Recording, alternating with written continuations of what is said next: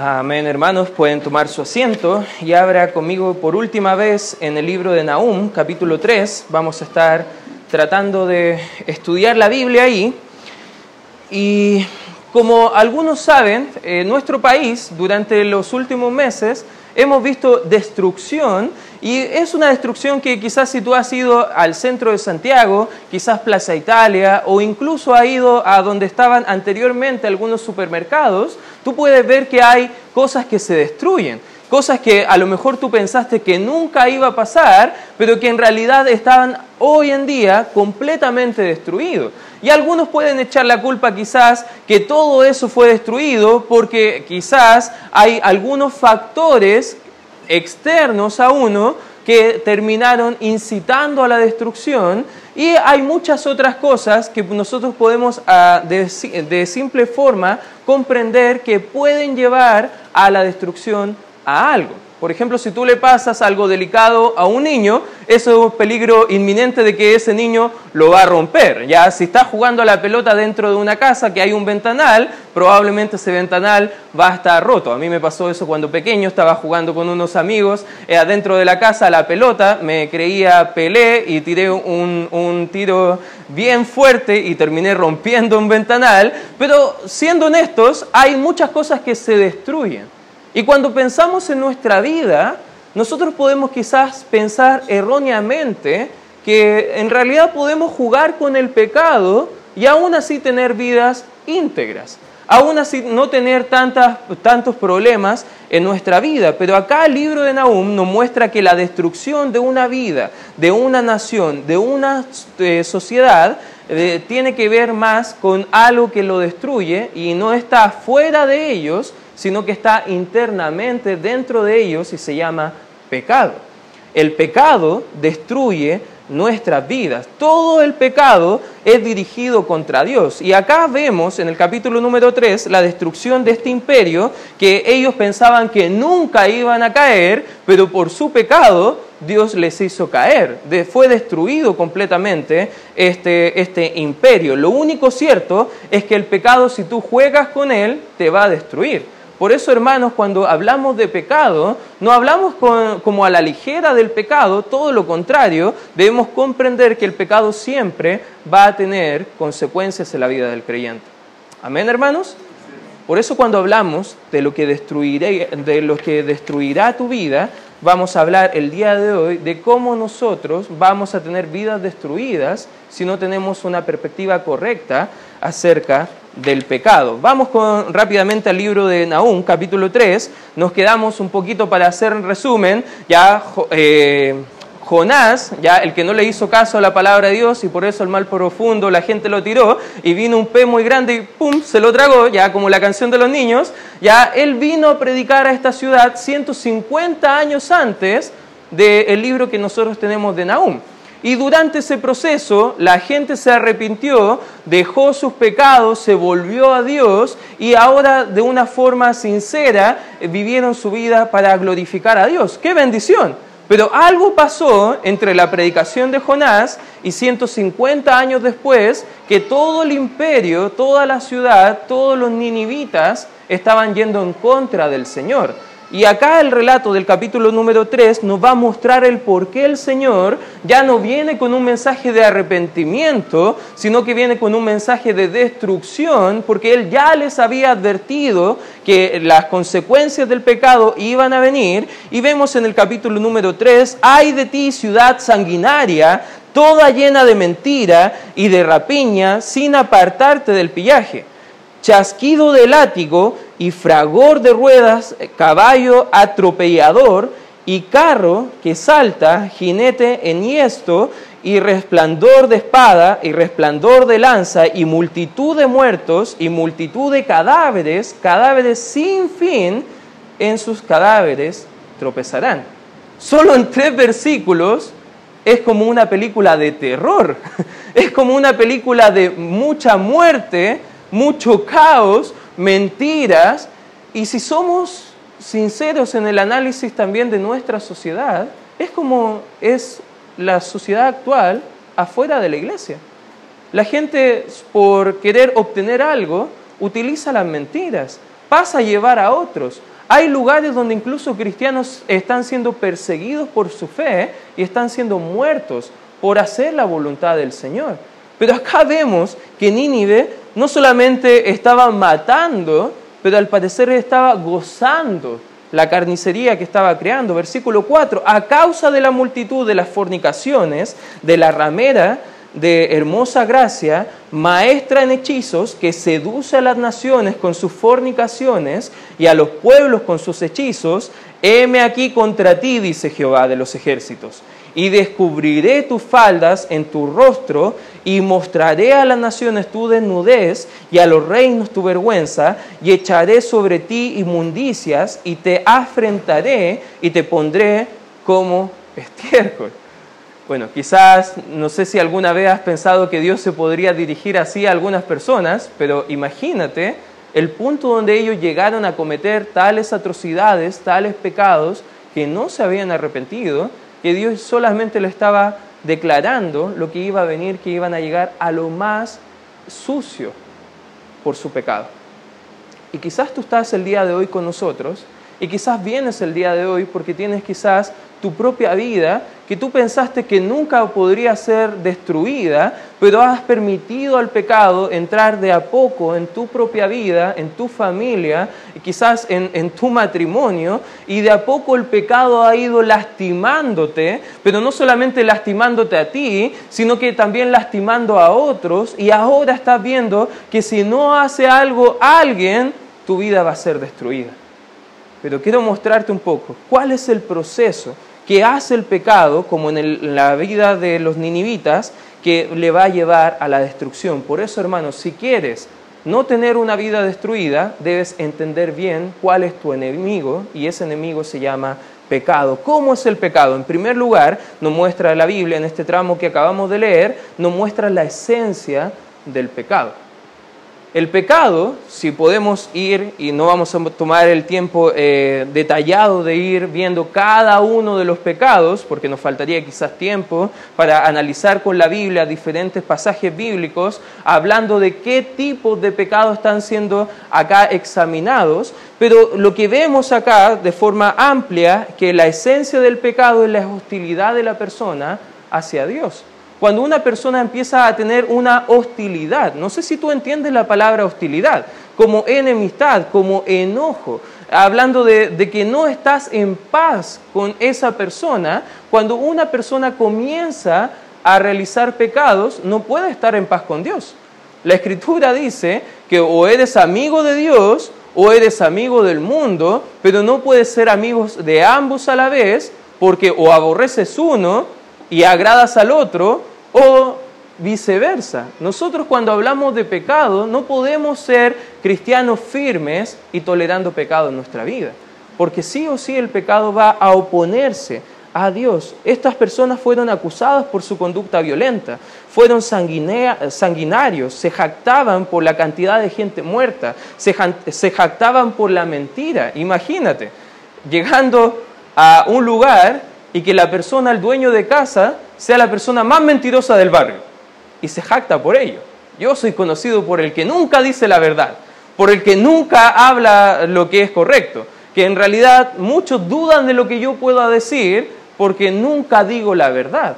Hay personas que viven diciendo la mentira y la mentira es totalmente opuesta a lo que es Dios, porque Dios es verdad. Jesucristo dijo, yo soy la verdad en el libro de Juan capítulo 14. Ellos se jactaban por eso, se jactaban por su idolatría. El libro de Ezequiel, mira, acompáñame por favor ahí en Ezequiel capítulo 16, versículo 28, dice la escritura, quizás puedes verlo en pantalla y anotarlo ahí si trajiste algo para anotar, dice, fornicaste también con los asirios, hablando de donde estaba eh, Nínive, que era parte de este imperio, por no haberte saciado y fornicaste con ellos y tampoco te saciaste. Cuando habla de fornicación la Biblia y idolatría, normalmente hace como una comparación. Compara esta, esta actitud de infidelidad cuando habla de la idolatría. ¿Y por qué una persona tendría idolatría en su corazón? Es simplemente porque la gente está buscando fuera de Dios lo que solamente Dios puede satisfacer, pero está buscando sustitutos de Dios en otros lugares que no pueden traer lo que la gente debe y necesita estar buscando.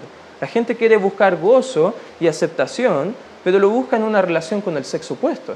La gente quiere buscar un sentido de, complacencia y en vez de buscar ese sentido de complacencia en la persona de Dios, lo busca en los aplausos de otros. La persona necesita sentirse eh, eh, seguro y protegido y quizás una mujer solamente para sentirse segura va donde un hombre que no es cristiano y aleja su relación con Dios solamente para sentirse segura. La gente está buscando en sustitutos donde solo Dios puede satisfacer. Y aquí este, esta nación, esta ciudad Nínive, estaba llena de esto. Cometían abominables hechicerías, dice el relato. Habían adivinos, habían astrólogos, habían brujos. Pero sabes que la Biblia ya había prometido que Dios está abominando todo ese tipo de práctica. Ojo hermanos, por eso no vamos al horóscopo todos los días, porque eso tiene que ver con la adivinación. No vamos a jugar a ver qué, qué a lo mejor la señora que hace, quita el empacho de la guagua porque está enferma. Eso es todo brujería. Mira lo que dice la escritura en el libro de Deuteronomio, capítulo 18, versículos 10 al 12. Dice la escritura, no se ha hallado en ti quien haga pasar a su hijo o a su hija por el fuego, ni quien practique, ¿qué dice? A ver, ayúdame. Adivinación, ni agorero, ni sortílego, ni hechicero, ni encantador, versículo 11, ni adivino, ni mago, ni quien consulte a los muertos. Ojo, a veces incluso cristianos empiezan quizás a conversar con los muertos. No, es que mi mamita o mi papito me vino a visitar y estuvimos hablando. Tenga cuidado, hermano, porque probablemente no fue su mamita o su papito. A lo mejor fue un demonio que estaba tratando de llevarle cautiva su mente lejos de lo que Dios quiere y de la confianza que quiere en ellos. Pero fíjate lo que sigue diciendo acá la Escritura. Versículo 12, porque es abominación para con Jehová cualquiera, escucha bien, cualquiera que hace estas cosas. Y por estas abominaciones Jehová tu Dios echa estas naciones de delante de ti. Al parecer, Nínive englobaba todo lo que Dios aborrecía. Al parecer, Nínive englobaba todo lo que Dios iba a, tomar represalias, lo que iba a enjuiciar. Y ellos ya conocían la verdad. Recuerde que 150 años antes, Jonás llegó con la verdad. Quizás voy a hablar un poco más fuerte, a ver si ya vamos a estar están haciendo un buen trabajo las hermanas de Salacuna, agradecemos a Dios por eso, ¿ya? Pero nos centramos acá un poco, pero la esencia del pecado, volvemos ahí. La esencia del pecado tiene que ver con todo lo que es oposición a lo que Dios quiere. Por ejemplo, el pecado es la expresión de la oposición a Dios, oposición a sus leyes. Por ejemplo, en Primera de Juan, míralo en pantalla, capítulo 3, versículo 4, Primera de Juan, capítulo 3, versículo 4, dice la Escritura, todo aquel que comete pecado infringe también la ley, pues el pecado es, ¿qué dice? Ayúdame por favor, infracción de la ley. Cada vez que pecamos delante de Dios, estamos rompiendo su ley. Estamos siendo merecedores del parte de Dios, de la advertencia de Dios, que si a lo mejor continuamos en esa actitud y no nos arrepentimos y nos ponemos a cuenta con Él, va a pasarnos la cuenta. El pecado no lo podemos tolerar dentro de nuestras vidas, hermanos. Amén. A veces no lo toleramos en la vida de otros. Somos buenos para criticar a otros, pero muchas veces nosotros mismos tenemos pecados que permitimos y hermanos, eso va a destruir nuestra vida. El pecado es la oposición al propósito de Dios. Dios quiere que vivas libre, pero ¿sabes lo que va a hacer el pecado? Te va a esclavizar. Estábamos cantando que gracias a la cruz de Cristo Él pagó el precio por nuestros pecados, ahora libre soy en Él y libre en verdad, pero de forma paulatina nos hacemos eh, esclavos del pecado de forma deliberada. Ya no nos está obligando el pecado, más bien lo estamos tolerando nosotros en nuestra vida. Y el pecado es oposición a Dios, oposición a sus leyes, oposición a su propósito, oposición a lo que el Espíritu Santo también quiere hacer dentro de nosotros. En el libro de Gálatas, capítulo 5, por razón del tiempo no lo vamos a buscar, pero está diciendo que la carne y sus deseos, todo lo pecaminoso dentro de nosotros, se opone constantemente al Espíritu Santo de Dios que ahora está dentro de nosotros. Hermanos, el pecado no nos va a dejar disfrutar la voluntad de Dios. Y esa es su esencia, que se va a oponer una y otra vez a lo que Dios quiere hacer en nuestra vida. Pecado es no aceptar la palabra de Dios tal y cual es. Amén, hermanos. Pecado es simplemente conocer que hay una falla dentro de nosotros y no hacer nada para cambiar y permitir y tolerar. Hay muchas cosas que nos va a hacer eh, a hacer y decir el pecado dentro de nuestras vidas, pero fíjate dónde se ubica el pecado como punto número dos. Vemos acá en el libro de Nahum, capítulo 3, versículo 5, vemos la ubicación del pecado y fíjate lo que dice la escritura, versículo 5, heme aquí contra ti, dice Jehová de los ejércitos, y descubriré tus faldas en tu rostro, y mostraré a las naciones tu desnudez y a los reinos tu vergüenza, y echaré sobre ti inmundicias, y afrentaré y te pondré como estiércol. Fíjate lo que dice el versículo 4, eh, dice, a causa de la multitud de las fornicaciones de la ramera, de la hermosa gracia, maestra hechizos que seduce a las naciones con sus fornicaciones y a los pueblos con sus hechizos. Todo lo que es el pecado fuera que quiere seducirnos adentro, todo entra por nuestros ojos primeramente, pero también se ubica en nuestra mente. Fíjate lo que va a decir el escritor del libro de Santiago, capítulo 1. Mira, acompáñame por favor ahí, porque muchas de las batallas que tenemos contra el pecado podemos tener victorias si las frenamos en nuestra mente. Y fíjate lo que dice el capítulo 1, versículo 13 del libro de Santiago. Dice, cuando alguno es tentado, no diga que es tentado de parte de Dios. No sé si alguno ha escuchado por ahí y dice, oh, es que Dios oh, me puso esto que ya caí nomás y me puso esto que no pude resistir. Bueno, ese pensamiento parece que la Biblia no, no lo avala. Cuando alguno es tentado, fíjate lo que dice el escritor, no diga que es tentado de parte de Dios. ¿Por qué? Fíjate, el mismo relato lo va a demostrar, porque Dios no puede ser tentado por el mal, ni Él tienta a nadie. Ahí tenemos un problema. Entonces, ¿qué pasa? ¿Qué pasa? ¿Por qué peco? ¿Por qué estoy haciendo todo lo malo que es contra el Señor? ¿Por qué estoy oponiéndome a su ley, a su voluntad, a lo que Él quiere para mí? ¿Por qué? Fíjate lo que dice el versículo 14. Sino que cada uno es tentado cuando de su propia, y subraya esa palabra por favor, dice concupiscencia, palabra extraña, pero eso significa que son deseos que han sido desordenados, pensamientos que eran correctos, pero que ahora no son tan correctos, que han desviado su cauce natural, concupiscencias, ¿ya? Cada uno de su propia concupiscencia es atraído y seducido. Parece como similar a lo que estamos leyendo del libro de Nahum, donde estos pecados estaban seduciendo al pueblo y a la vez, cuando ellos ya lo habían cometido, estaban llevando a otros a lo mismo. Es la idea de como cuando tú vas a pescar, no sé si alguna vez ha ido a pescar, a mí me encanta pescar, aunque no lo hago hace años, ya, y siempre preguntaba a mi abuelo y a mis tíos cuando íbamos a pescar, ¿por qué ellos tiraban un gusano? ¿Ya?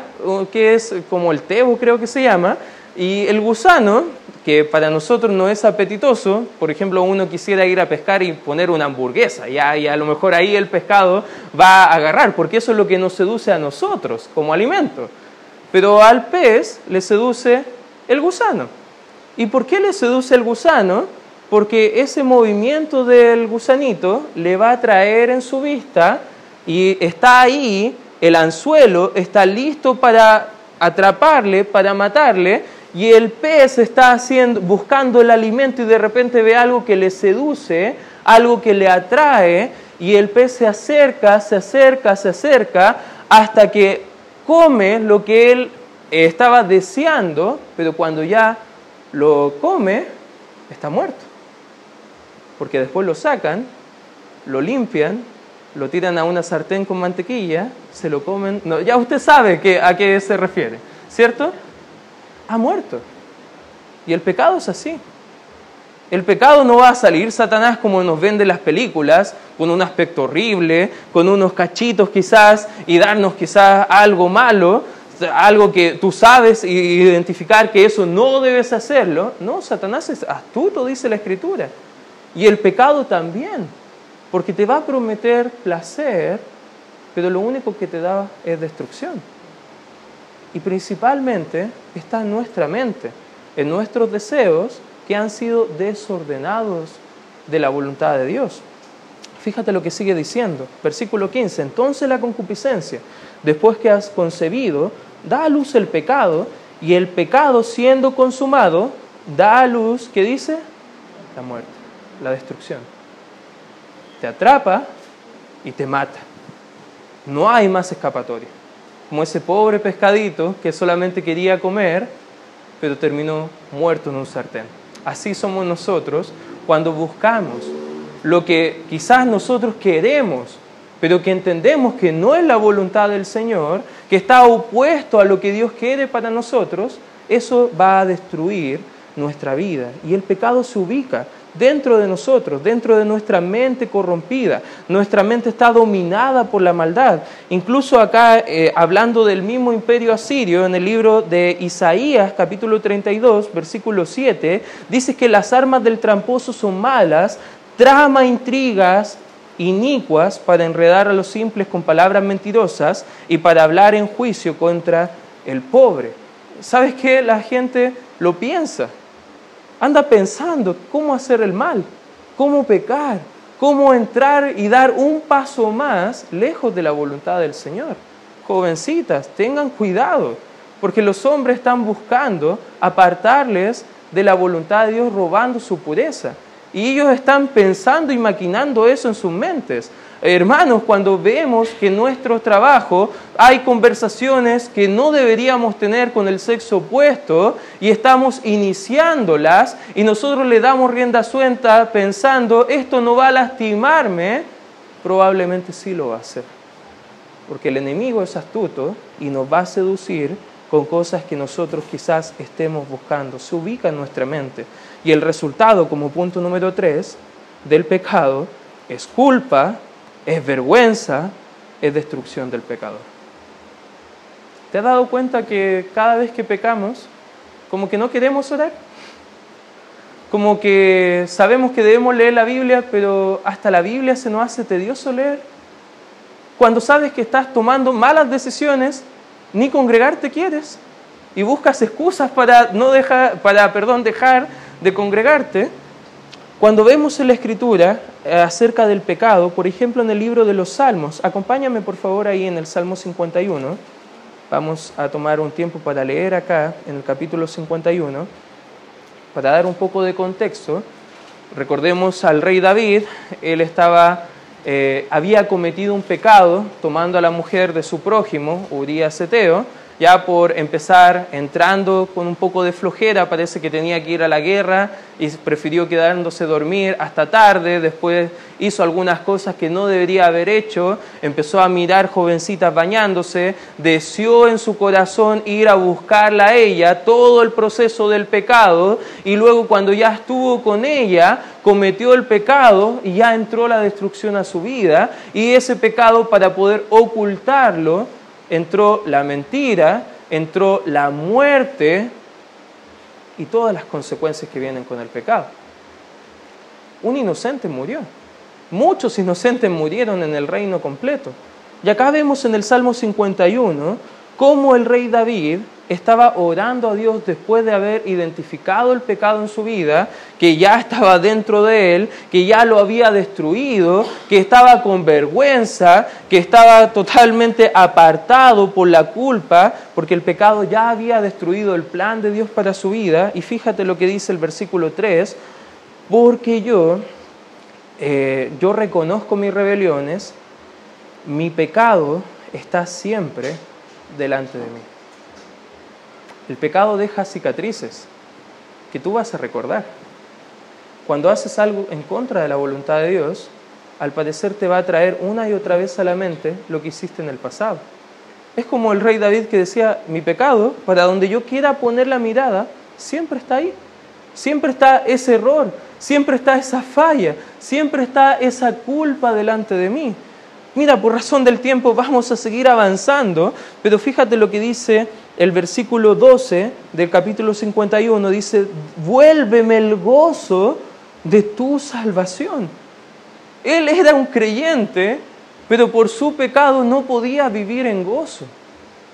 Qué triste, qué desdicha. Alguien dijo que la persona más triste en el mundo no es el pecador que vive en sus pecados y que no conoce a Dios, él disfruta su pecado, pero la persona más triste en la vida es aquel creyente que ya conoce al Señor, pero está viviendo en pecado, porque no puede tener gozo. Y nuestro Señor no va a permitir que disfrutemos por mucho tiempo nuestro pecado.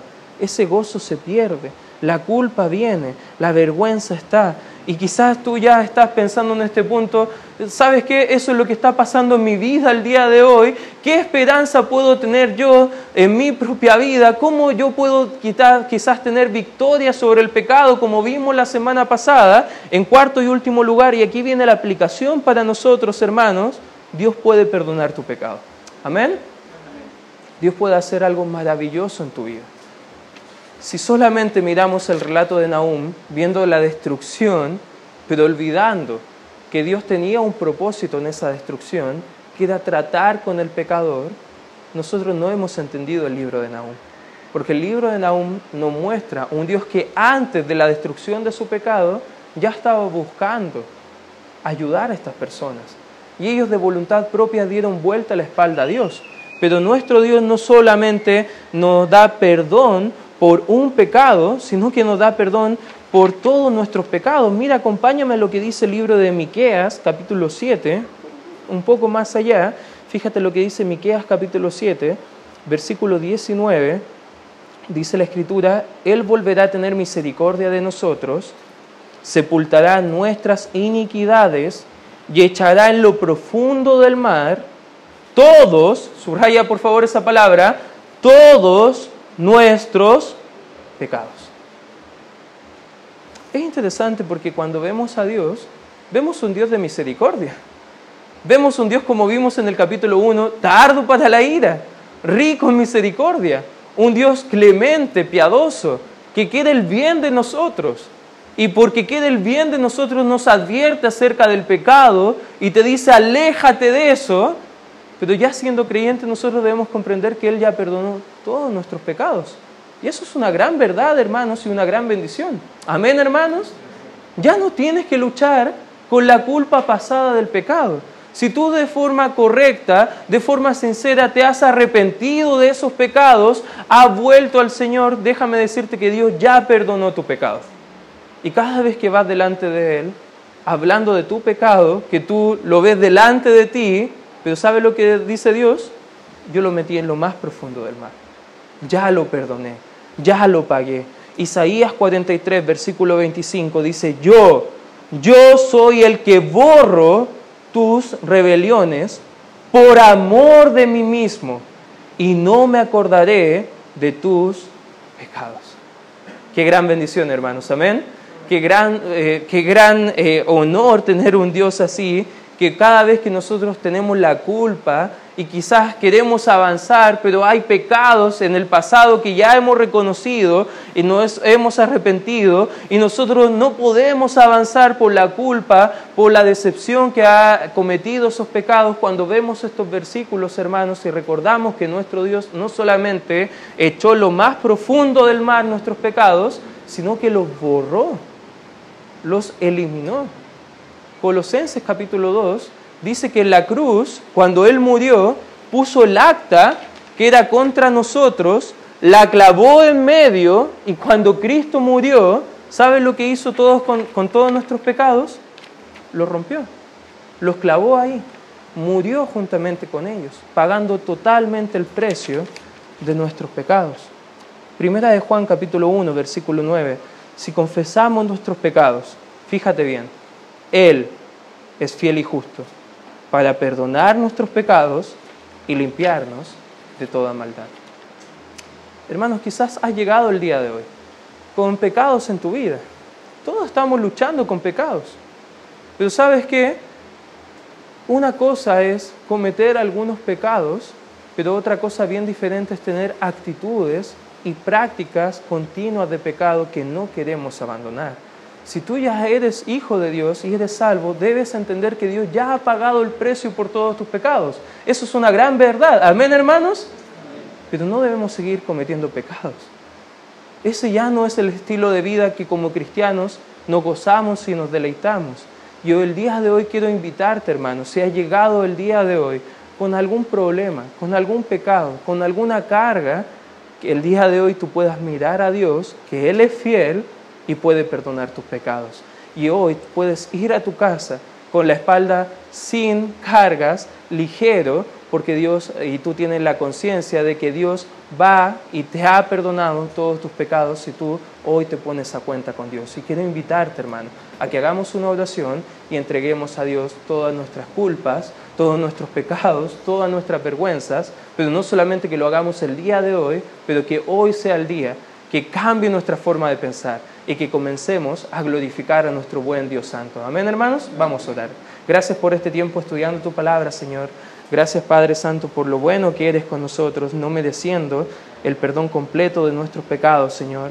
Pero gracias te damos.